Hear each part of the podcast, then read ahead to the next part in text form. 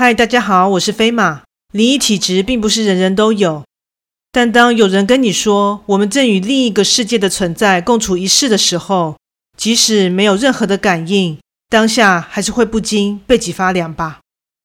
以下就来说这一则经验。怪谈故事：看不见的住客。这是发生在高中毕业旅行时所发生的事情。那一年，学校安排我们到南部的观光旅游区，享受毕业前最后的团体假期。而我和同窗好友们也十分珍惜这次的欢乐时光，无时无刻都在创造美好的回忆。傍晚时分，我们随着游览车来到一处度假大饭店，这将是我们最后一晚要住宿的地方。由于学校安排的是四人房。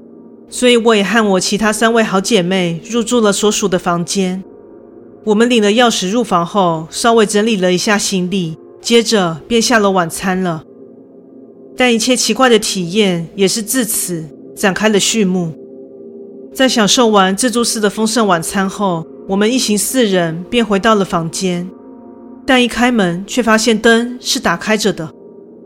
由于我们的房间电力是随着房卡的置入而启动的。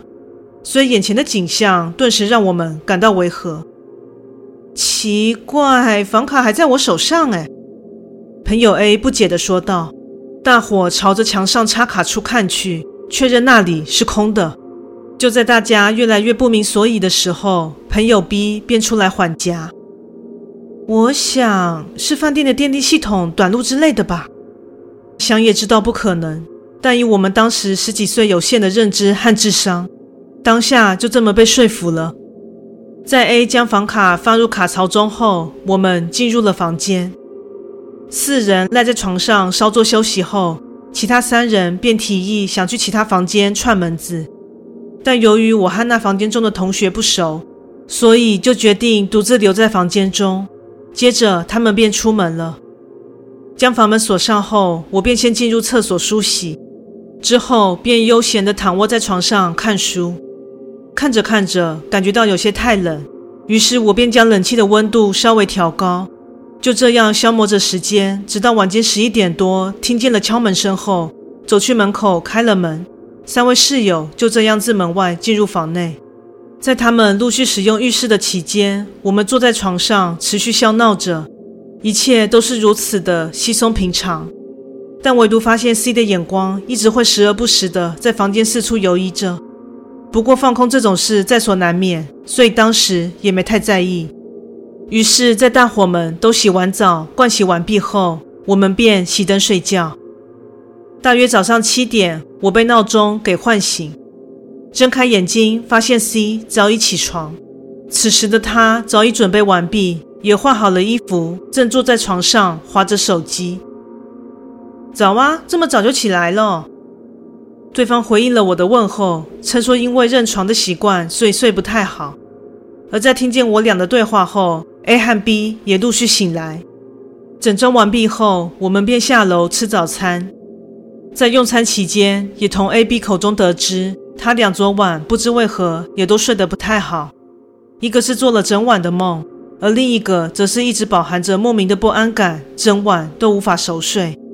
说起我，只觉得房内很冷之外，倒是没有其他的困扰。而相较于 A 和 B 的畅所欲言，C 的反应却显得耐人寻味，像是欲言又止般，表情十分复杂的聆听着。但那样的表情并不是饶有兴致，而是保持着宝宝苦但宝宝不说的即视感。发现这样微妙情绪的我，在我们回到房间准备退房的途中，偷偷的向 C 问道。你刚刚是不是想说什么啊？我问。听到我的话，C 先是露出了惊讶的表情，接着便面有难色的说道：“这等退房后再说。”在既疑惑又期待的状况下，我整理好行李，等大家都准备就绪后，便前往了一楼大厅。之后，在洋溢着学生们依依不舍的致辞典礼上，C 冷静平淡地说了一句。其实我们昨晚住的房间中有东西。我们其他三人先是愣了几秒，接着在面面相觑的许久后，A 首先打破了沉默：“你你干嘛昨晚不说啊？”你小声点，等等教官会听见啦。”在 B 极力的安抚 A 之时，我突然意识到一件细思极恐的事情，便赶紧向 C 询问：“你说房间里有东西，那他究竟跟我们相处了多久啊？”一开始就在哦。所以这么说起来，独自待在房间中的那段时间，那东西一直和我共处一室喽。得知这结论的我，当下真的是说不出的惊恐。那你当下？为什么不告诉我们啊？B 的问题道出了我们所有人的疑问，因为他其实没有想要对我们做什么，觉得若说出对方的存在，我怕会一发不可收拾。